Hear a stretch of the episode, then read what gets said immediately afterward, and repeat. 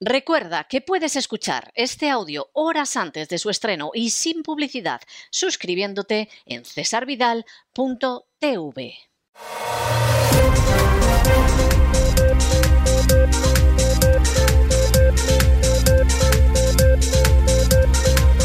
Las noticias del día. Estamos de regreso y estamos de regreso después de ese editorial en el que hemos dado algunas pinceladitas. Ni de lejos quien ahora se dirige a ustedes pretende haber trazado un fresco completo de la vida de Fauci. La vida de Fauci es una vida llena de escándalos. De la época del SIDA, en que colocó, consiguió colocarse en la cresta de la ola, pero con los enfermos del SIDA acordándose de él y de su madre las 24 horas del día. De la época de alguna gripe mira tú qué casualidad, donde lo hizo rematadamente mal y provocó unas críticas tremendas, pero Fauci, como determinadas sustancias, siempre ha flotado. Lleva desde los años 80 flotando. Y además lleva desde los años 80 teniendo unas relaciones esplendorosas con la Big Pharma. Y claro, en un momento determinado, pues resulta que Obama, después de algún accidente, decide que determinados ensayos de guerra bacteriológica no se lleven a cabo en Estados Unidos, se llevan fuera de Estados Unidos, pero en Estados Unidos no, eh, solo de manera excepcional, por ejemplo, si afectara a la salud pública, si afectara, por ejemplo, a la seguridad nacional, a lo mejor se podría ver, pero de momento salen fuera de Estados Unidos.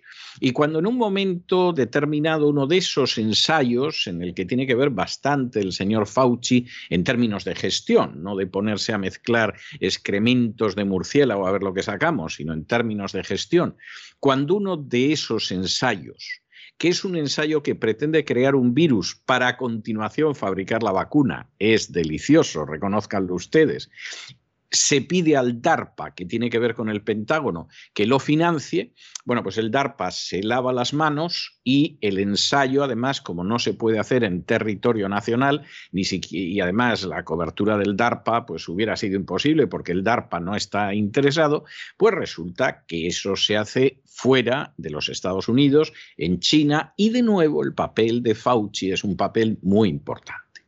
Cuando se crea el virus y a continuación se crea la vacuna, lo que queda muy claro es que la vacuna funcionar, funcionar, lo que se dice funcionar, no va a funcionar. ¿eh? Algo a lo mejor, pero en términos generales eso no va a funcionar como una vacuna, ni mucho menos.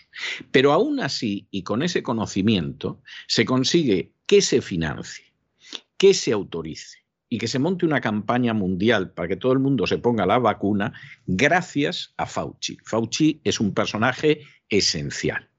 Está ya la crisis del coronavirus. Todavía no sabemos si es que el bicho se aprovechó un día y ya no volvió a casa y, en fin, un sábado noche decidió que se iba esparciendo por ahí o si soltaron el virus para que efectivamente pues, hubiera una situación en la que la gente tuviera que vacunarse. Eso no lo sabemos y no vamos a especular sobre algo que no sabemos porque nosotros jamás especulamos. Cuando apuntamos a hechos es porque los hechos tienen una base fáctica y por eso son hechos. No son imaginaciones, ni especulaciones, ni teorías. A eso se pueden dedicar otros. Nosotros nunca. Pero en un momento determinado el virus sale. ¿Quién tiene a su lado el presidente Trump para enterarse de lo que hay? Hombre, casualidad, casualidad, a Fauci. ¿Y qué hace Fauci durante toda la crisis? Desde luego, al presidente Trump no le dice ni pío. Es más, el presidente Trump intenta enterarse de dónde viene el dichoso virus, que él empieza a sospechar que se ha creado en un laboratorio en China. Pero ni los militares, ni los servicios de inteligencia, ni Fauci, que estaba totalmente al corriente de lo sucedido, le dicen nada a Donald Trump y todo lo contrario, hacen declaraciones, a veces de soslayo, Fauci las hizo varias veces, para dejar a Trump como rufete en Lorca en año electoral. ¡Qué casualidad! ¡Qué casualidad! Hay unas elecciones, en fin, bastante poco decentes. Biden inmediatamente es proclamado como presidente electo, en fin, en medio de un océano de irregularidades. Y una de las primeras cosas que hace Biden, aparte de corroborar que Fauci se queda a su lado, es que liquida la investigación sobre el origen del coronavirus y dice que se la va a entregar a los servicios de inteligencia, con lo cual de esto, pues cuando desclasifiquen papeles, aparte del informe para el DARPA, del oficial de Marines y tal, a lo mejor nos enteramos de más cosas. Por ejemplo, si un día dijeron, oye, que para el 23 de febrero aquí soltáis el virus y vamos, nos vamos a forrar. Bueno, pues eso a lo mejor un día lo sabemos. O a lo mejor sabemos que de pronto llegó uno asustado y dijo, Vilus, se ha escapado el virus. No sabemos qué hacer con el virus que escapa. Y entonces, pues, pues nos hemos enterado de que fue algo de casualidad. Esto es algo que de momento no sabemos y desde luego si estamos esperando que lo va a aclarar Biden y los servicios de inteligencia, más vale que tengamos un asiento cómodo para esperar. Pero mientras tanto, Fauci ha ido haciendo una fortuna tremenda desde el momento en que de él dependen muchísimas decisiones que benefician muy directamente a la Big Pharma.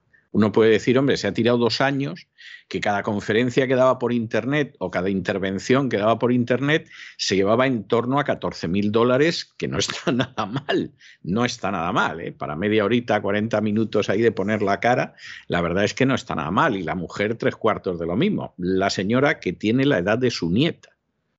Es decir, porque Fauci tiene 81 castañas y la señora tiene treinta y tantos años. O sea, y, además hay un conflicto de intereses, vamos, del tamaño de la pirámide de Keops.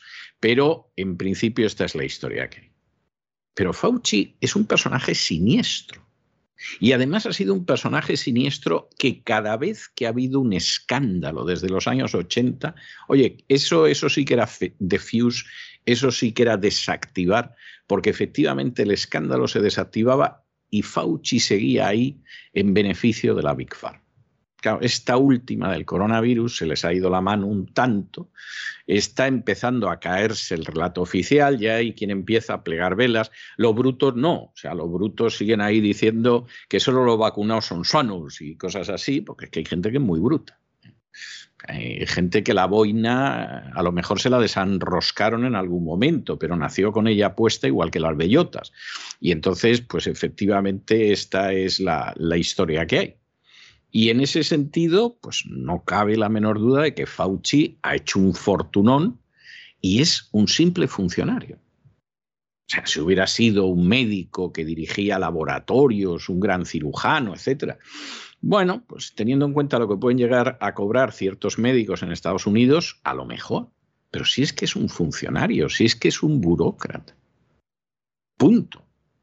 Ahora, eso sí, un burócrata con unas conexiones con la Big Pharma y con un papel en toda la historia del coronavirus que es verdaderamente tremendo. Claro, también un burócrata que con 81 años que tiene y con todo el historial que lleva de prácticamente 40 años haciendo lo que quiere, cuando de pronto un senador como el senador Marshall empieza a apretarle el zapato, pues le llaman moron, moron, usted un imbécil a un senador en una comparecencia en el Senado.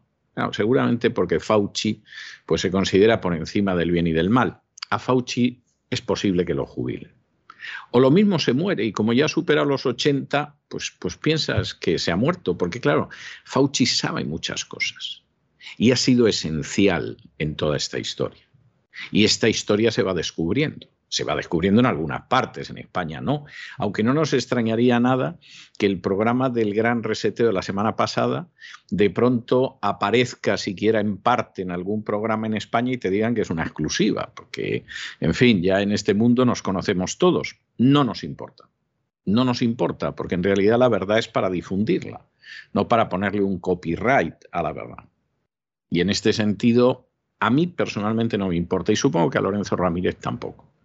Le parecerá que hay gente muy descarada y muy sinvergüenza, pero aún así no nos importa porque efectivamente la verdad es para difundirla.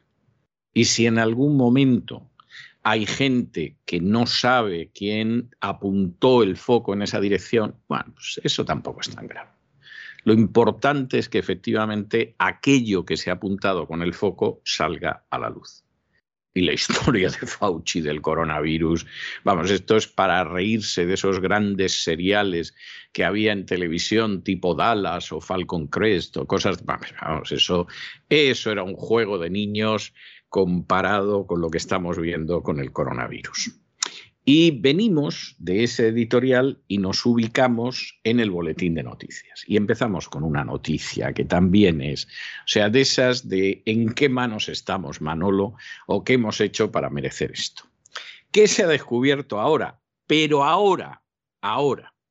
Pues que el Centro Nacional de Inteligencia se enteró, pero un mes después, y además por la prensa, de que se había descubierto un vehículo que estaba relacionado con los atentados del 11 de marzo de 2004 en Madrid. Yo no dudo de que hay gente competente en el CNI, porque yo he conocido gente del CNI y me ha parecido gente competente. Pero ves noticias de estas y te acuerdas de aquel famoso chiste en que llamaba uno por teléfono y decía, es el, es el servicio de inteligencia y le decían al otro lado, ¿Eh?". bueno, pues igual.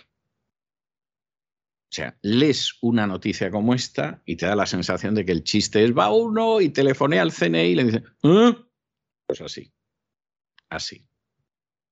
Que el Centro Nacional de Inteligencia en España se enterara un mes después y además por la prensa de que había aparecido un vehículo que supuestamente estaba relacionado con los atentados del 11 de marzo de 2004 es bochornoso. Claro, también es verdad que es muy posible que toda la culpa no se le pueda achacar al Centro Nacional de Inteligencia.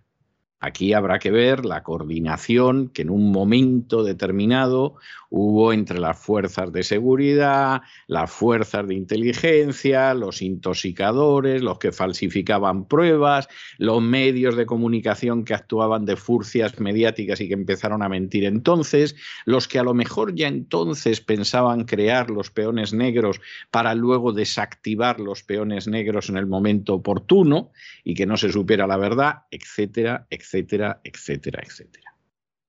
Pero desde luego la noticia es inquietante.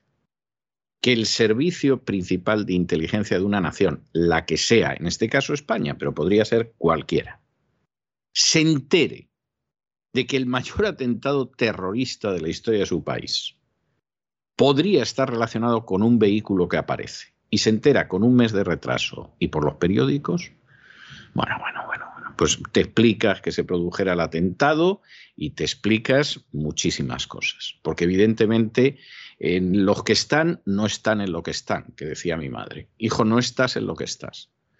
Bueno, pues si no se está en lo que está, pues imagínense ustedes cómo están las cosas. Lo que pasa es que desgraciadamente, desgraciadamente, en España hay muchas cosas y muchas instituciones y muchas personas que no están en lo que están desde hace mucho tiempo, algunas siglos.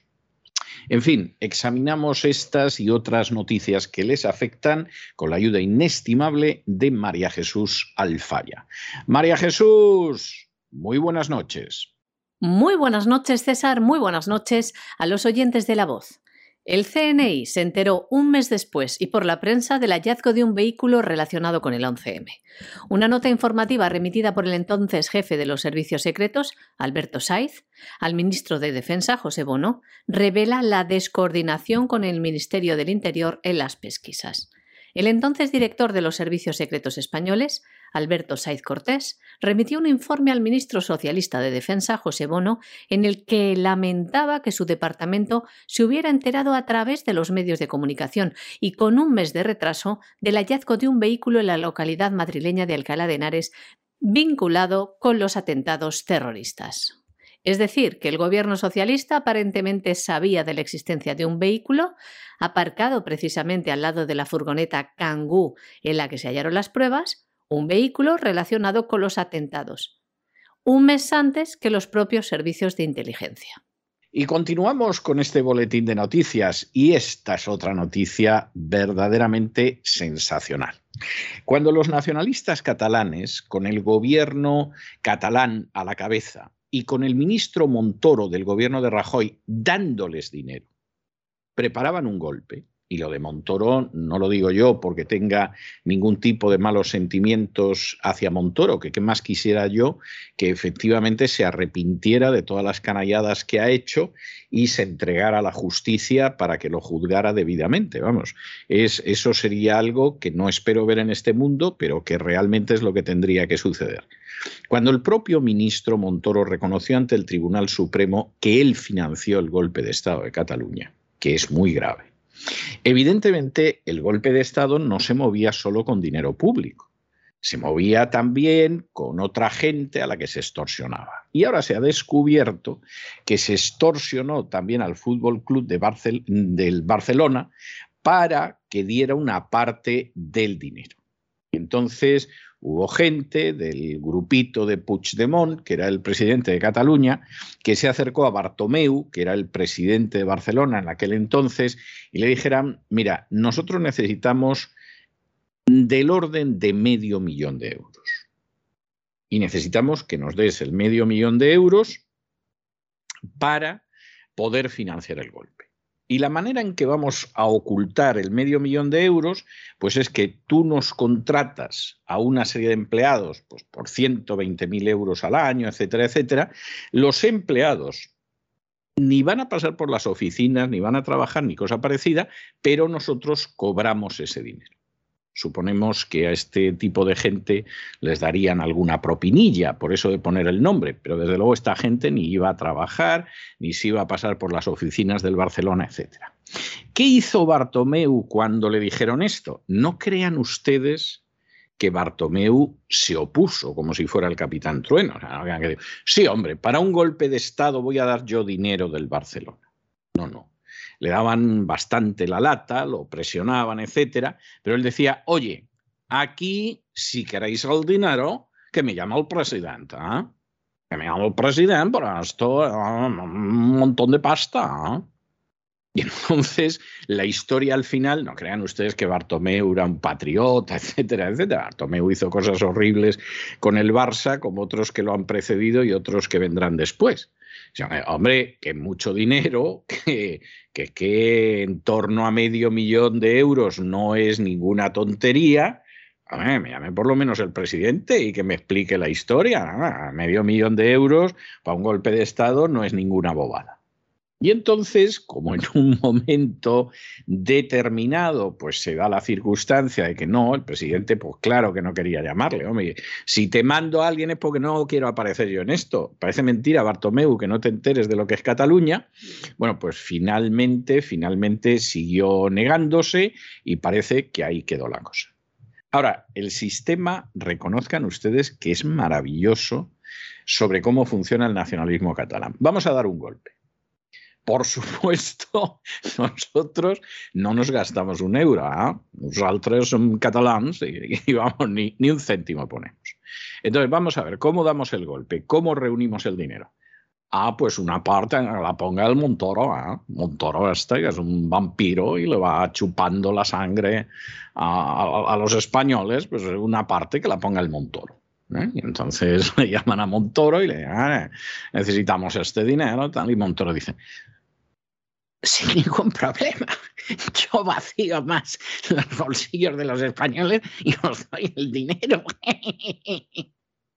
Montoro que tendría que estar en la cárcel por malversación de fondos públicos y por apoyar un golpe de Estado. ¿Eh? pero ahí apareció Cristóbal Ricardo Montoro, que nos enteramos que de segundo nombre se llamaba Ricardo, como su hermano.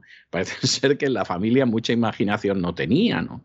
O eran muy devotos de San Ricardo, o había un tío por ahí, Ricardo, en la familia Montoro, que decidieron poner a los hijos el nombre, en fin, cualquiera sabe, cosas raras de estas que pasan en ciertas partes de España. Bueno, una parte la pone el Montoro. Es decir, roba a los españoles para dárnoslo a los golpistas. Otra parte, bueno, pues otra parte que la ponga el Barça, ¿eh? porque el Barça es más que un club. ¿eh? Y entonces, pues nada, que se invente unos contratos de gente que no va a aparecer por el Barça en la vida y le sacamos medio millón. Y aquí Bartomeu dijo, ahora, hosti tú, hosti tú, que medio millón es medio millón. ¿eh?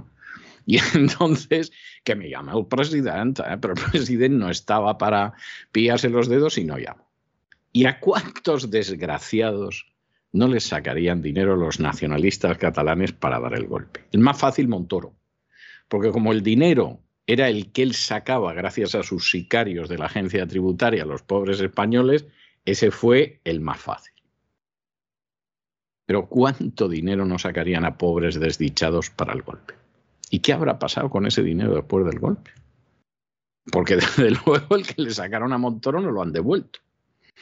Y el que hayan sacado a otros, no veo yo a Puigdemont y a otros devolviendo el dinero y diciendo, como no ha salido bien el golpe, pues os devolvemos el dinero, ¿no? Como al final Pepita y yo no nos hemos casado, pues devolvemos los regalos. En fin, lo del nacionalismo catalán daría para contar muchas cosas y si no fuera tan triste, tiene su punto cómico. Lo cutres que son los nacionalistas catalanes es muy difícil de superar. Se puede superar, ¿eh? pero es difícil. El independentismo catalán intentó que el Fútbol Club Barcelona sufragase parte del golpe de Estado contra España, a lo que dicen se negó. Esta presión la ejercieron personas cercanas a Puigdemont, poco antes del 1 de octubre. Se dirigieron a Josep María Bartomeu, por entonces presidente del club, y le pidieron que contratara de manera ficticia a cuatro empleados con salarios de entre 100.000 y 120.000 euros, empleados que ni irían a trabajar ni pasarían por las oficinas. También le trasladaron que debía facturar a determinadas empresas simulando que habían prestado servicios al club cuando realmente eran trabajos para sufragar actos en favor de la independencia. Según afirman, al parecer las presiones fueron durísimas, dicen que casi amenazas, inquisitivas. Pero el mandatario azulgrana se negó y llegó a decirle al intermediario que si realmente era una petición del presidente de la Generalidad, que le llamara él directamente. Además, le dejó claro hasta dónde se implicaría al club. Esas mismas fuentes, sin embargo, niegan que nadie pidiera de manera directa o indirecta dinero al Barça para pagar la multa del Tribunal de Cuentas impuesta a Artur Mas por la celebración de 9N, pero sí para otros dirigentes implicados en diferentes procesos judiciales. Y nos vamos a Hispanoamérica y nos vamos con un plan que en estos momentos han concebido Evo Morales, Alberto Fernández y Gabriel Boric, que representan a países de cierta relevancia, hombre, sobre todo Alberto Fernández, pero los otros dos tienen su importancia, que es el de crear una especie de la OPEP del litio. Tanto Chile como Argentina, como Bolivia, tienen unas reservas importantes de litio. Y entonces, como el litio además es enormemente necesario en el momento en el que estamos hablando de dispositivos electrónicos, incluidos los autos eléctricos, si es que alguna vez los vemos en masa por las calles, que de momento parece que la cosa está un poco verde, pues esta gente dice, bueno, pues vamos a llegar a un acuerdo. Vamos a llegar a un acuerdo. ¿Cuántos hay en la OPEP? Bueno, pues en la OPEP hay 13 países. Eh, ¿Qué representan en conjunto la producción mundial de combustible? Algo más del 40%, pero tienen más del 80% de las reservas. Les va de maravilla desde que decidieron en un momento determinado, en los años 70, que se convertían en un cártel de producción de petróleo. Vamos a hacer lo mismo con el litio. Y además va a ser siempre más fácil que nos pongamos de acuerdo los tres que el resto. Hay algún otro país que produce litio, etcétera, pero evidentemente Bolivia está a la cabeza y luego va Argentina y luego va Chile y bueno, pues lo que hagan al final los Estados Unidos o lo que pueda hacer Australia, que va camino de convertirse en un campo de concentración, o lo que haga China, que tiene una producción de litio, pero que ni de lejos llega a lo que son, lo que se necesita para, para sus necesidades y que nos compraría en mejores términos que Estados Unidos, pues lo hacemos. Esta una idea que muy posiblemente ha surgido de Evo Morales. Evo Morales es un personaje que hay que reconocer que captó desde el principio, y por eso le fue electoralmente muy bien en varias ocasiones, captó que se podía negociar de mucha mejor manera las condiciones en que se vendían las materias primas. Y de pronto, aunque no es el presidente, pero sigue mandando mucho, pues ha dicho, oye, si nos ponemos de acuerdo, somos más del 60% de la producción de litio, vamos a ir en esa dirección. Esto tiene su lado positivo y su lado no tan positivo, y vamos a intentar explicarlo brevemente. ¿Qué tiene de positivo? Tiene de positivo que puede generar mucha riqueza para Bolivia, para Chile y para Argentina. Eso es bueno. ¿Qué tiene de no tan positivo, de peligroso, aunque no necesariamente tiene que producirse?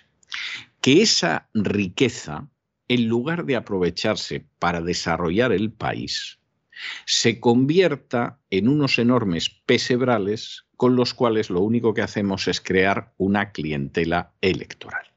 Y entonces van a seguir votando al movimiento al socialismo, van a seguir votando a Boric, van a seguir votando a Alberto Fernández, etcétera, esta gente se puede prolongar en el poder, pero bien, bien, bien para el país ninguno, más bien todo lo contrario. Y ese es el riesgo.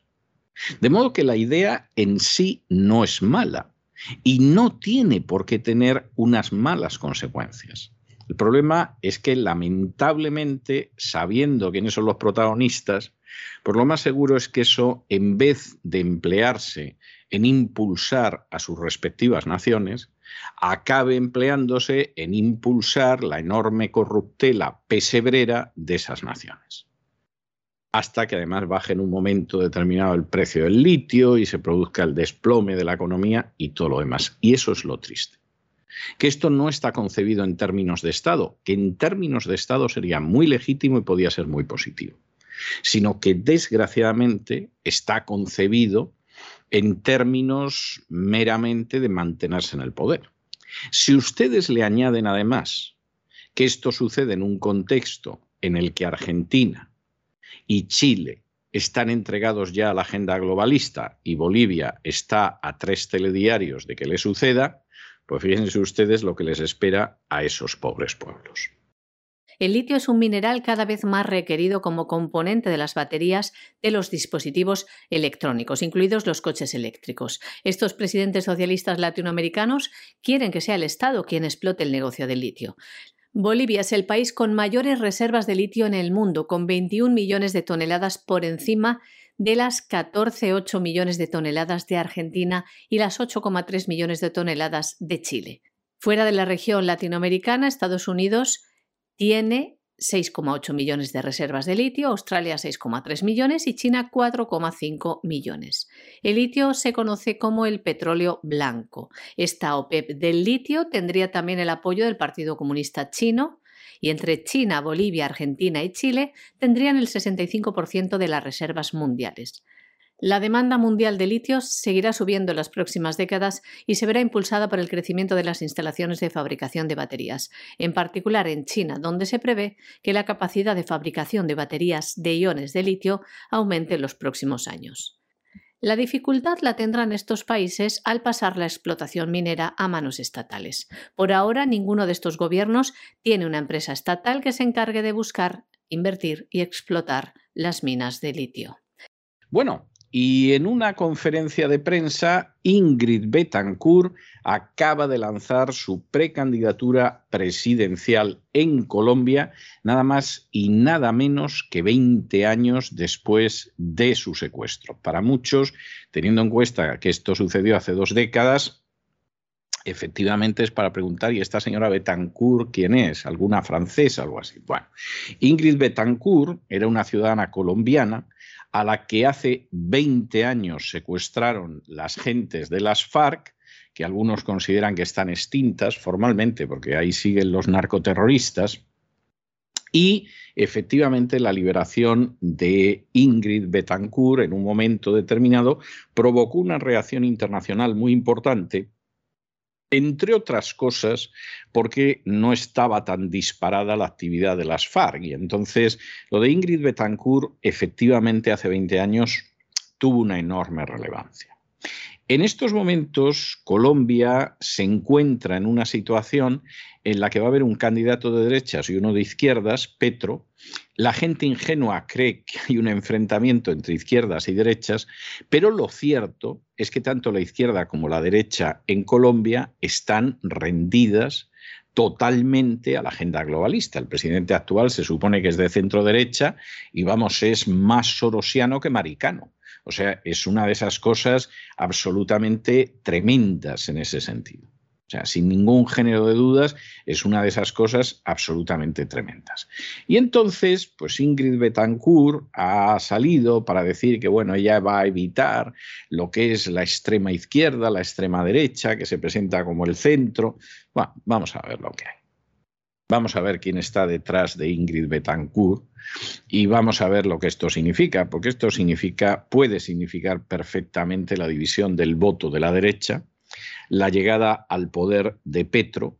Como Petro además está en la agenda globalista, pues evidentemente el país lo va a llevar al desastre, pero va a ser más fácil saquear Colombia con alguien que esté ubicado en la izquierda que si está ubicado en una cierta política moderada de derecha. Esto puede parecer increíble, pero lo cierto es que a la agenda globalista le vienen de maravilla los gobiernos de izquierdas. En última instancia es más fácil saquear un país así. Y la prueba la tienen en cómo hace apenas unos días Díaz Canel, el dictador cubano, aparecía en televisión para decir que él estaba totalmente de acuerdo con la Agenda 2030. A algunos no nos sorprende. Hace apenas unas semanas hicimos un editorial sobre cómo la dictadura cubana está rendida a la agenda globalista y mostramos por qué. Bueno, pues evidentemente esto es así.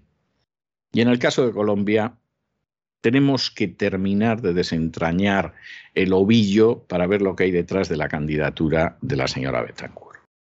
Ingrid Betancourt ha lanzado su precandidatura presidencial 20 años después de su secuestro. En una conferencia de prensa anunciaba que va a participar en esta consulta electoral de la que saldrá el candidato de una coalición de fuerzas de centro. De ganar la consulta, que se celebrará a la par de las elecciones legislativas el 13 de marzo, disputará la primera vuelta presidencial el 29 de mayo. Hoy estoy aquí para terminar lo que empecé hace muchos años con ustedes en el 2002, con la convicción de que Colombia ya está lista para cambiar de rumbo. Esto decía Ingrid Betancourt, que tiene 60 años, y fue precisamente en campaña electoral cuando cayó a manos de las FARC. Se presenta como una alternativa de centro ante la disputa entre la derecha en el poder y la izquierda que encabeza el exalcalde y exguerrillero Gustavo Petro, que es el favorito de las encuestas. Nos vamos a internacional y les vamos a dar una noticia que es verdaderamente de campeonato, porque además deriva del estudio de dos profesionales americanos. Uno es la doctora Arn que es patóloga y viróloga y que ha publicado más de 300 artículos científicos, que se dice pronto, y el otro es el doctor Suharit Bhakdi, que lleva dedicándose toda su vida a la microbiología y a las enfermedades infecciosas. Bueno, ¿y qué dice el estudio que han realizado la doctora Buchard y el doctor Bhakti? Pues agárrense ustedes a la silla. No, no dice que los vacunados son los únicos sanos. Hay que ser un tonto de capirote para decir una cosa así. Lo que dice el estudio que ellos han realizado después de practicar docenas de autopsias de fallecidos con enfermedades comprendidas entre los 28 y los 95 años. Fallecidos que han muerto entre siete días y seis meses después de recibir la vacuna, es que el 93% de los fallecidos, 93% de los fallecidos, fallecieron por culpa de las denominadas vacunas contra el coronavirus. Esto es escalofriante. ¿eh? Luego hay gente que lo puede intentar manipular la estadística y dice, si no se han puesto la tercera dosis, entonces aunque lleven dos dosis, no cuentan como vacunados. Si se pusieron solo una dosis, no cuentan como vacunados, etcétera. ¿Eh? Y entonces engañamos a los tontos y a los que se quieren engañar y sale por ahí cualquier boca chancla diciendo que los únicos sanos son los vacunados. ¿no? Para decir, pero bueno, mm, bueno. Entonces, eh, la afirmación de este estudio es terrible. Pero bueno, ¿cómo puede ser, cómo puede ser que después de analizar las autopsias de docenas de personas, el resultado es que el 93% de las personas murieron a causa de las denominadas vacunas contra el coronavirus, esas vacunas que ya sabían que no iba a funcionar y a las que de todas formas financió, autorizó e impulsó Anthony Fauci, al que le hemos dedicado hoy el editorial. Pues muy sencillo, porque, y este es otro de los elementos que cada vez resulta más difícil de esconder, por la sencillísima razón de que las vacunas desploman el sistema inmunológico. Y lo que sucede es que en algunos casos causaron coágulos que causaron la muerte de la persona, en otros casos afectaron órganos como los pulmones y el hígado, en otros casos afectaron el corazón, que fue el órgano más afectado entre los vacunados. Esto no hay nada más que ver la lista de deportistas que se mueren para darse cuenta de ello. Y por si fuera poco, el recibir la vacuna ha disparado los tumores y los cánceres. Y en este sentido, pues evidentemente, si tú en un momento determinado, aparte de esos efectos secundarios, resulta que deprimes el sistema inmunológico, la gente se muere. La cifra es terrible. En este estudio, insistimos, de gente muy competente, no de un boca chancla detrás de un micrófono, lo que aparece es que el 93% de los muertos, una vez que se les hace las autopsias, no que los entierran deprisa y corriendo sin autopsias, no que los queman, etcétera, etcétera, el 93% murieron a causa de las vacunas contra el coronavirus. Es verdaderamente un dato tremendo. ¿Esto nos sorprende? No, esto no nos sorprende. ¿Y por qué no nos sorprende? Pues porque el 21 de junio del año pasado, el 21 de junio del año 2021, le hicimos una entrevista a la doctora María José Martínez Albarracín y nos dijo lo mismo. Es decir, esto no es que haya dos americanos prestigiosos que han publicado, uno de ellos más de 300 artículos científicos, y en España no se ha dado cuenta nadie. No, en España se ha dado cuenta mucha gente. Algunos hablan y otros prefieren callar. Pues no quieren problemas. pero es que la gente se muere. Bueno, ah, yo no quiero líos. Posiblemente una de las subespecies más repugnantes de la cultura hispana sea el yo no quiero líos. Eh, vacuna a los niños que yo no quiero líos. Vacuna a los niños que vamos a comer con los papás y yo no quiero líos. Esto es así, pero no lo cuentes que yo no quiero líos. El no quiero líos es uno de los personajes más babosos y repugnantes de la cultura hispánica a uno y otro lado del Atlántico. luego está la gente que efectivamente jugándose el tipo, ah, sí, la historia de España está llena de fusilados, quemados y exiliados, ¿no? Pero hay gente que efectivamente se juega el tipo y dice la verdad, como en su día que hace bastante tiempo, fue en junio del año pasado, pudimos escuchar a la doctora María José Martínez Albarracín diciendo lo mismo. Y hace apenas unos días dimos la noticia a finales de la semana pasada, pues resulta que contamos cómo la autoridad médica de la Unión Europea, la, autoridad que tiene que ver con las medicaciones, decía, no se pongan ustedes la tercera vacuna porque puede tener un riesgo de que les deprima el sistema inmunológico. Y lo decía un sujeto que solo unas semanas antes había recomendado que todo el mundo fuera a por la vacuna de refuerzo, a por la tercera dosis. Y de pronto aparece y dice, bueno, piénsenlo, porque es que puede tener el efecto de que reduce el sistema inmunológico, la capacidad del sistema inmunológico. Pues según este estudio, ya lo creo que lo reduce el 93% de los muertos murieron a causa de las denominadas vacunas, no del coronavirus. Vacunas que Fauci y Tutti Quanti sabían desde el principio que no iban a funcionar. A pesar de lo cual, crearon un virus para luego crear la vacuna y comercializarla. Es una historia verdaderamente ejemplar. Si esto acaba y desde luego aquí no rinden responsabilidades ni la Big Pharma, ni los políticos, ni los medios de comunicación. Verdaderamente es que este planeta no tiene esperanza. Ya puede venir lo que sea. Hasta ese ese objeto espacial que se iba a estrellar contra la Tierra y que finalmente ha pasado de largo y no nos ha tocado siquiera por la misericordia de Dios. Pero puede pasar cualquier cosa. Es terrible. Más del 90% muriendo no por no estar vacunados, sino porque te pusieron la vacuna y la vacuna ha reducido tu capacidad de sistema inmunológico. Escalofriante. Escalofriante. No sabemos qué hará eh, la gente que se dedica a inducir a los demás a vacunarse y esto cuando esto acabe saliendo a la luz, ¿no? Decía Eugenio Montes, hablando de Dionisio Ridruejo, que se arrepentía de haber estado en el bando ganador de la guerra civil, y Eugenio Montes decía, bueno, pues si se arrepiente de haber estado en el bando ganador, en el bando en el que estuvo, eso solo tiene dos soluciones. Si no es creyente, pegarse un tiro. Y si es creyente, se supone que católico, claro, meterse en la trapa. Es decir, hacerse monje trapense. Bueno, vamos a pedir a la gente que ha dicho lo que ha dicho de las vacunas y ha instado a vacunarse y ha maldecido a los que no se vacunan, que se peguen un tiro ni se nos pasaría por la cabeza.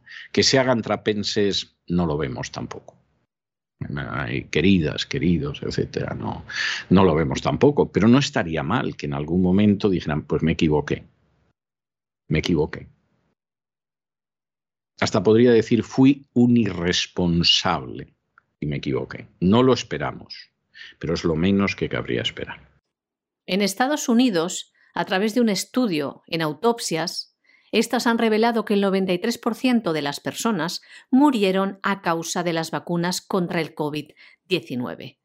Fueron los familiares de los fallecidos a quienes les parecía extraño que su familiar, que se encontraba perfectamente antes de la vacunación, muriese días o meses después, algo que relacionó evidentemente con la inoculación de este medicamento llamado vacuna decidieron acudir a médicos y forenses para saber de qué habían muerto sus familiares.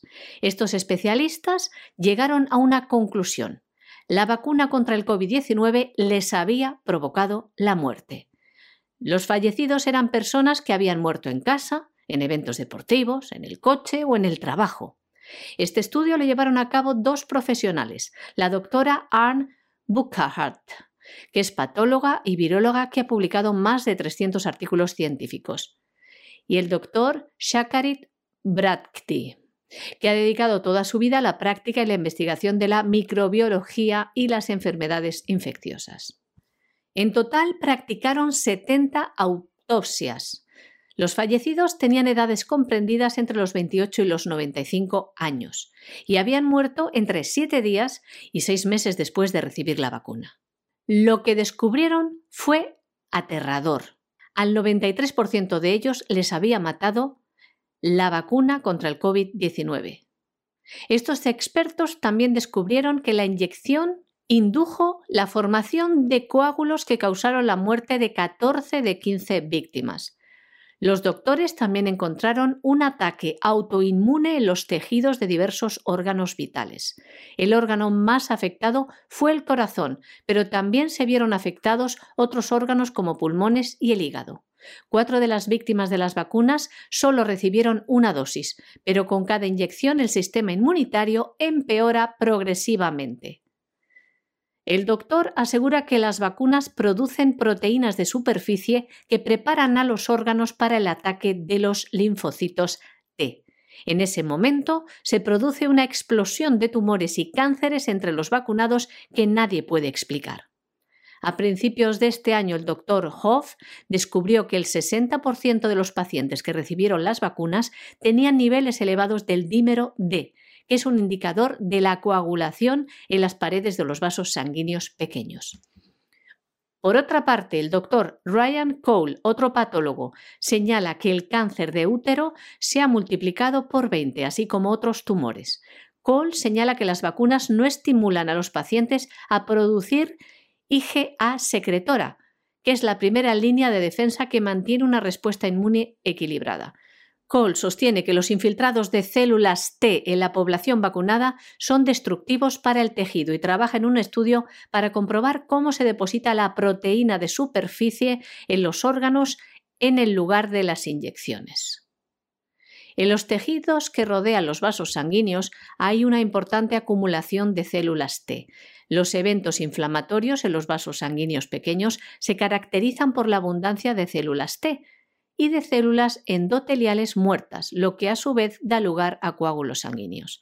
Además, se produce, dicen estos especialistas, una infiltración masiva de órganos y tejidos con estas células del sistema inmune. El corazón es el principal órgano implicado, pero la coagulación puede producirse en cualquier parte, desde el cerebro hasta los vasos sanguíneos. Terrorífico, demostrado, desgraciadamente, tarde, en personas muertas, porque se les obligó a vacunarse, indirectamente o directamente. Nosotros ya les contamos aquí sobre la proteína Spike que contenía las vacunas y cómo iba a afectar. Y llegamos a contarles a través de especialistas que la gente moriría.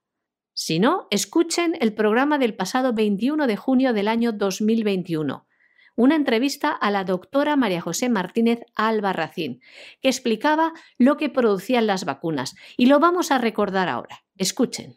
En primer lugar, han aparecido nuevos estudios que demuestran que la proteína vacunal, bien la que produce determinadas vacunas o las que obligan a nuestras células a producirlas, las vacunas de ARN mensajero o las de ADN vectorizado, esa proteína es la que causa los síntomas de COVID-19 y es la que produce los trombos y el daño vascular. Por lo tanto, es una vacuna que lo que hace es inyectar un tóxico en nuestro sistema. Y eso, como le digo, ha salido después de esta aprobación de las agencias reguladoras.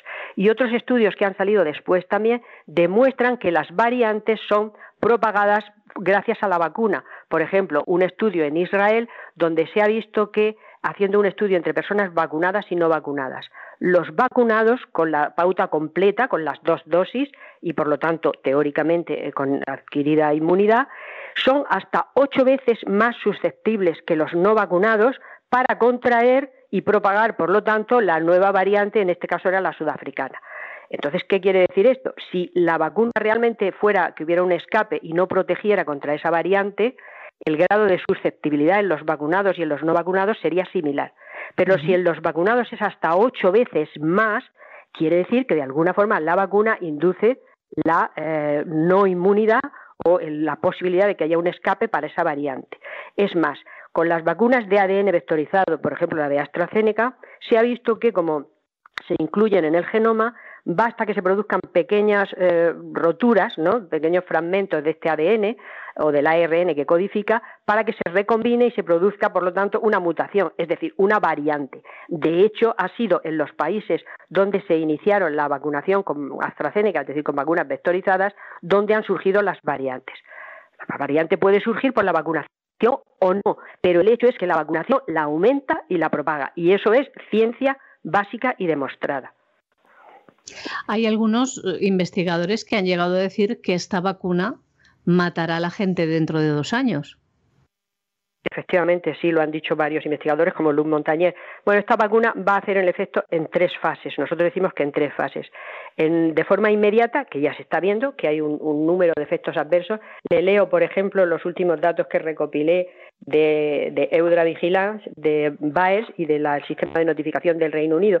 Y ya a finales de mayo teníamos aproximadamente 22.000 muertes reconocidas, es decir, eh, que se hayan comunicado, que son sin ninguna duda muchísimas más, y casi 4 millones de efectos adversos. Entonces, eso es a corto plazo, de forma inmediata. Eso habría hecho que cualquier agencia reguladora retirase la vacuna o el medicamento, porque se han retirado otros por muchísimo menos. Y aquí, mm, pues, pues no se quiere ver. O sea, se, se mira para otro lado tranquilamente y, nadie reclama, ¿no? Bueno, sí hay mucha gente que reclama, pero no se hace oídos sordos, ¿no? Entonces, como digo, esos son de manera inmediata. A medio plazo los vamos a ver, ya se están empezando a ver, por ejemplo, en Chile, nosotros los veremos cuando llegue el otoño-invierno, los síndromes de enfermedad aumentada por vacuna. Como se produce esta modulación de la inmunidad, modificando tanto la respuesta innata como la adaptativa, esto lo que va a dar lugar es que cuando eh, la persona se infecte con un patógeno parecido, con una variante, lo que se tenga es un síndrome mucho más grave e incluso mortal. Por lo tanto, por desgracia, este otoño-invierno en el hemisferio norte veremos mucha mortalidad y se achacará a las variantes, pero será debida a la vacuna porque eso está descrito. Y por último, a partir ya de seis meses, un año, dos años, empezaremos a ver las enfermedades neurodegenerativas, las demencias y, otros trastornos autoinmunes que irán apareciendo progresivamente. Es terrible lo que nos está contando y basándose en datos científicos, en estudios. Ya ven, como han podido escuchar, hace meses se sabía mediante estudios que las vacunas matan y que crean grandes enfermedades. Y como ven, están señalando, estigmatizando a los no vacunados. Dicen que son los que propagan el virus y hacen que no se acabe con él. Y como han escuchado a la doctora Albarracín, en realidad son los vacunados los que propagan el virus. Esto lo publicaron en un documento Médicos y Biólogos por la Verdad, a los que silenciaron y llamaron negacionistas. Nosotros les entrevistamos aquí en este programa para darles esta información. Unas declaraciones que estaban basadas en datos y estudios científicos y ahora, lamentablemente, se están confirmando lo que les advertimos. Ya ven, son muchas las muertes por repentinitis, como dice don Enrique de Diego, ya que nadie las investiga y están siendo muertes por la vacuna. Diagnóstico ha muerto de un paro cardíaco, la víctima enterrada, sin posibilidad de autopsia. Ya ven, el crimen perfecto. Estamos ante un auténtico genocidio sobre el que hay que pedir responsabilidades. Bueno, y ahora hemos entrado en otra que no tiene en absoluto desperdicio, y es que el USA Today, que es una especie de holding, de conglomerado mediático en Estados Unidos, pues ha decidido lanzar una campaña en la que no solo pretende normalizar la paidofilia, sino que además pretende que se le quiten los hijos a los padres. Esto es fantástico, lo de la paidofilia viene desde hace tiempo, nosotros esto venimos diciéndolo hace años, había gente que decía, no, no, no, no, lo de la ideología de género, ¿cómo va a acabar en eso? No, no, no, usted lo que quiere es infamar a los homosexuales. Yo no tengo la menor intención de infamar ni a los homosexuales ni a nadie. Pero que esto se veía venir, hombre, llevo diciéndolo una década y media larga porque se veía venir y porque había gente que además no lo ocultaba. Michel de Foucault no lo ocultaba. Y algunos hemos leído a Michel de Foucault, que por cierto era homosexual, era un paidófilo y murió de sida. Entonces esto lo sabíamos. Y aquí en Estados Unidos, de vez en cuando, ya se van descolgando y dicen, no, no, el paidófilo no es un abusador, el paidófilo es que le gustan los niños, ¿no? Si dices, bueno, vamos a ver, pero ¿cómo va usted a tolerar que un sujeto de 30 años mantenga relaciones sexuales con niños, que en muchos casos no es que sean niños y menores, son bebés, pero en qué monstruosidad estamos pensando? Pero esa campaña ya ha empezado. Y quien ahora se dirige a ustedes hace más de 15 años que advirtió de ello. Yo dediqué algún editorial de la época en que estaba en COPE dirigiendo la linterna a ese tema. Y hubo gente que dijo, este, este ha perdido los papeles del IRA, ya estamos en ello. Y al mismo tiempo, con una campaña terrible para ver cómo quitamos los hijos a los padres. Aquí ha entrado y es que hay gente que es muy torpe y a veces hay gente que se pone a tener confianza en determinados personajes por eso de que son del mismo club y como no se sabe el mundo en el que se vive, sino que se vive en, el, en Matrix, pues las consecuencias son terribles. Cuando Trump se puso a nombrar nuevos jueces del Tribunal Supremo, con mayor o menor acierto, algunos ya dijimos que los jueces Usted estará muy contento porque son católicos, pero eso no es garantía de nada. En el caso de Kavanaugh se vio inmediatamente. Y, es que se veía venir antes de que lo designara. Sigan ustedes la carrera de Kavanaugh y es para llorar. ¿eh? Pero en el caso, por ejemplo, de una juez que era mucho más equilibrada que Kavanaugh, que es el caso de Amy Coney Barrett, Aquí hubo gente que inmediatamente, con eso de que era un grupo católico, pues nada, son los míos, maravilloso, llegamos al Tribunal Supremo, llegas al Tribunal Supremo y rebuznas. Porque nadie porque pertenezca a una determinada confesión, tiene una especie de unción especial. los que creen que hay solo una iglesia única fuera de la cual no hay salvación y encima es la suya, pues esta, esta parida se la creen.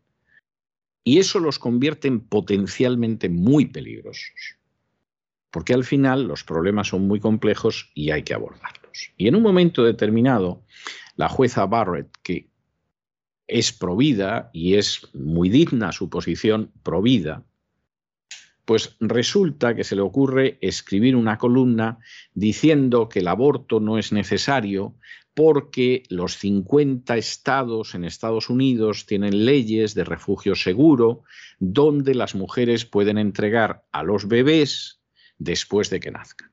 Entonces no abortes, cuando nazca el niño se lo entregas a las autoridades estatales y va todo bien.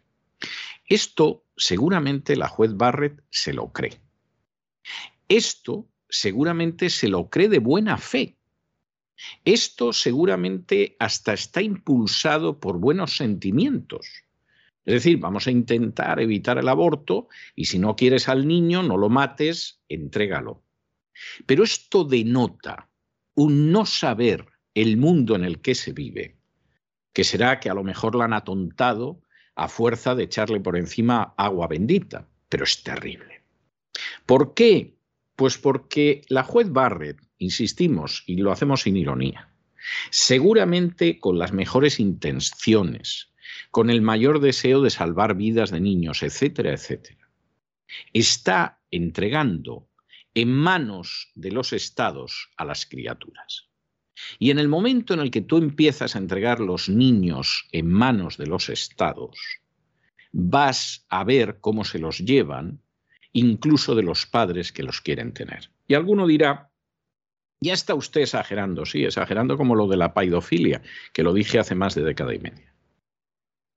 Exagerando. Vean ustedes el último programa de la mafia feminista con Cristina Seguí en cesarvidal.tv, justo el de la semana pasada.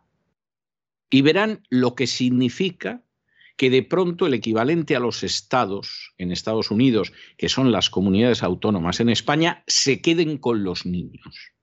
Y cómo esos niños se convierten en carne de abuso sexual a manos de los paidófilos. Y cómo encima resulta que hay incluso grupos de monjitas que colaboran en esta historia piadosamente porque hay subvenciones. Vean ustedes ese programa, es un programa muy desagradable, no se lo voy a ocultar, es un programa profundamente desagradable, el último programa de la mafia feminista de Cristina Seguí, pero es un programa que hay que ver. Y aquí la juez Barrett se ha columpiado, ha patinado de la manera más bochornosa, pero no sabe el mundo en el que vive. Y la gente de USA Today sí que lo sabe. Y efectivamente se frota las manos y dice, eso, eso, entregadnos a los niños, que se van a enterar los niños, porque hay imbéciles como la jueza Barrett, que seguramente es una buena persona y será una buena madre y va a misa todos los domingos, pero es tonta de capirote, pues no tiene ni idea del mundo en el que vive. Y se cree que haciendo ciertas cosas acabas llevando al mundo a la santidad. Hombre, no pide la Inquisición como sus correligionarios durante siglos, que es un gran avance, pero cuando de pronto piensas en soluciones mágicas de este tipo, pues evidentemente son disparates. Es como cuando hubo una época, hace no muchos años, que hubo grupos católicos que dijeron, vamos a acabar con el divorcio en la sociedad. Y tú les preguntabas, ¿y cómo? Y te decían, poniendo una multa al que se divorcie. Y tú decías, pero bueno, esta gente es así de tonta, es tonta de nacimiento, se entrena, les dan un cursillo para ser tontos después de la misa dominical, ¿qué pasa? O sea, ¿qué pretende usted? Va a acabar con los divorcios poniendo una multa al que se divorcie. O sea, cuando se produzca un divorcio, que se va a divorciar igual, porque ustedes no parece que tengan la menor idea de, cómo hacer que los matrimonios sobrevivan, ni mucho menos, Encima esa persona que tiene esa desgracia y ese fracaso personal a las espaldas, va usted y le pone una multa. No. ¿Ustedes dónde viven? ¿En la cueva de Platón o qué? Y realmente eh, esto es algo terrible. La lucha a favor de imponer la paidofilia ya ha empezado. Para poder contar con la carne fresca de los niños, hay que conseguir que se los quiten a los padres. Los que impulsan esto saben perfectamente lo que están haciendo y lamentablemente gente de buenas intenciones que está enfrente, a veces se les ocurren unas ideas de casquero, como se dicen en España, que lo único que hacen es favorecer tremendamente el mal, como sucede con la jueza Barret. Porque no basta con las buenas intenciones, de las que dice un refrán castellano que está empedrado el camino hacia el infierno. Hay que tener también un poquito de inteligencia. Las noticias que les traemos hoy enmarcadas en Estados Unidos son la constatación de cómo los medios manipulan a la población al dictado de sus amos y por dinero. En los Estados Unidos los medios han lanzado campañas disfrazadas como noticias, por ejemplo, para acabar con la paternidad y que los niños sean propiedad del Estado, u otras cosas terribles que tratan de normalizar con estas campañas mediáticas la pedofilia. Medios que dan a sus lectores la sensación de diversidad, pero en realidad todos forman parte del mismo conglomerado mediático. Gannett Co. Incorporated, que cotiza en bolsa, es el mayor editor de periódicos de los Estados Unidos y llega a más de 173 millones de personas al mes con cientos de medios subsidiarios. La Network USA Today controla más de 260 marcas de periódicos locales diarios. Las empresas de servicios de marketing digital Rich Local, WorldStream, Thrive Hive y la empresa de medios de comunicación del Reino Unido, NewQuest. La semana pasada, USA Today lanzaba una campaña para normalizar la pedofilia. El medio de comunicación tomó el tweet con un hilo extenso que afirmaba que en las últimas décadas la ciencia sobre la pedofilia ha mejorado. Uno de los descubrimientos más significativos es que la pedofilia está probablemente determinada en el útero, aunque los factores ambientales pueden influir en que alguien actúe sobre un impulso de abuso. Quitan toda responsabilidad, como ven, a estos monstruos. Después de publicar este mensaje recibieron una merecida reacción e inmediatamente borraron los tweets alegando que el mensaje carecía de información. Pero mantuvieron el artículo que habían publicado, que fue la alegría de los pedófilos. Y después de publicar un artículo que parecía normalizar la atracción sexual hacia los niños, la cadena USA Today volvía a perseguir a los niños, esta vez instando a los lectores a entregarlos al Estado en pos de la equidad. En una columna titulada California debería abolir la paternidad en nombre de la equidad. El medio afirmaba sin reparos que si California va a lograr alguna vez una verdadera equidad, el Estado debe exigir a los padres que regalen a sus hijos.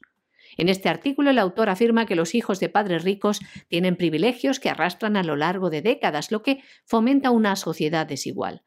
Para ello, este autor quiere crear la perfecta igualdad comunista, haciendo que sea ilegal crear a los propios hijos. Les leemos parte de este artículo del articulista Joe Matthews. Mi solución, hacer que criar a sus propios hijos sea ilegal. Es simple. Y mientras esperamos que se apruebe la legislación, podemos actuar ahora. Los ricos y los pobres deben intercambiar niños y los propietarios de viviendas podrían intercambiar niños con sus vecinos sin hogar. Hoy en día, una política de orfandad universal se alinea con poderosas tendencias sociales que apuntan a un menor interés en la familia. Los californianos son más lentos para casarse están teniendo menos hijos. Nuestra tasa de natalidad está en su punto más bajo de los, todos los tiempos. Y seguía diciendo, mi propuesta también debería ser políticamente unificadora, encajando mano a mano con las políticas más apreciadas de progresistas y trumpianos por igual. La introducción del antirracismo y la identidad de género en las escuelas por parte de la izquierda se enfrenta a una amarga reacción de los padres. Poner fin a la paternidad pondría fin a la reacción violenta, ayudando a desmantelar la supremacía blanca y las normas de género obsoletas. Los demócratas también tendrían la oportunidad de construir un nuevo pilar de la red de seguridad, un sistema de crianza de niños llamado cuidado de crianza para todos. Recordamos que algo así también han dicho los podemitas aquí en España. A la derecha, los republicanos están felices de deshacerse de los derechos de los padres en pos de sus mayores pasiones, como violar los derechos de los inmigrantes, de los migrantes, perdón, dice. Y sigue diciendo, una vez que ha sido tan lejos como para tomar a los niños inmigrantes de sus padres y ponerlos en campos de concentración fronterizos, es un corto paseo para separar a todos los estadounidenses de su progenie. Hacemos un inciso, esto es mentira, se les separaba porque estos niños, la mayoría de ellos, eran secuestrados. Y seguimos. La orfandad universal también encaja muy bien con la campaña Pro Vida para poner fin al derecho al aborto. De hecho, una sugerencia de la jueza Amy Coney Barrett durante un caso reciente que podría anular a Roe inspiró esta columna postuló que los derechos al aborto ya no son necesarios porque los 50 estados ahora tienen de, leyes de refugio seguro que permiten a las mujeres entregar a sus bebés a las autoridades después del nacimiento. Mi propuesta simplemente haría obligatorias tales entregas de bebés al Estado. Tal vez tal coerción suene distópica, pero imagínense la solidaridad que crearía la orfandad universal ¿No les resultaría más fácil a los niños criados en un sistema colaborar en problemas globales? Bueno, esto es verdaderamente aberrante. Dense cuenta que a estas alturas a nadie debería sorprender cómo manipula los medios de comunicación a la sociedad que se alimenta de sus informaciones. Muchos parecen ignorar esto porque es más que evidente que la mayoría de la población, perdiendo el espíritu crítico, engulle y traga todo lo que estos medios le dan. Y lo defienden además estos ciudadanos como si fuera su propia causa. Tomen como ejemplo, si no, lo que está pasando con la pandemia y con la falsa vacuna contra el COVID-19. Ahora que se está conociendo la verdad sobre este virus y sobre las vacunas, háganse la idea de lo que son capaces la mayoría de los medios de comunicación que venden su alma al diablo. Y hasta aquí hemos llegado nosotros con nuestro boletín de esta noche. María Jesús, muchas gracias, muy buenas noches. Muchas gracias César, muy buenas noches. Pero no se nos vayan, no se nos vayan porque regresamos enseguida con el despegamos de Lorenzo Ramírez e inmediatamente comenzamos nuestro programa doble y sesión continua de todos los miércoles dedicado al bienestar. Comenzaremos con Elena Kalinikova y cómo adentrarnos en la naturaleza, en el bienestar corporal y luego nos adentramos en la psique con doña Pilar Muñoz y rematamos ese programa doble de sesión continua. No se vayan, que regresamos enseguida.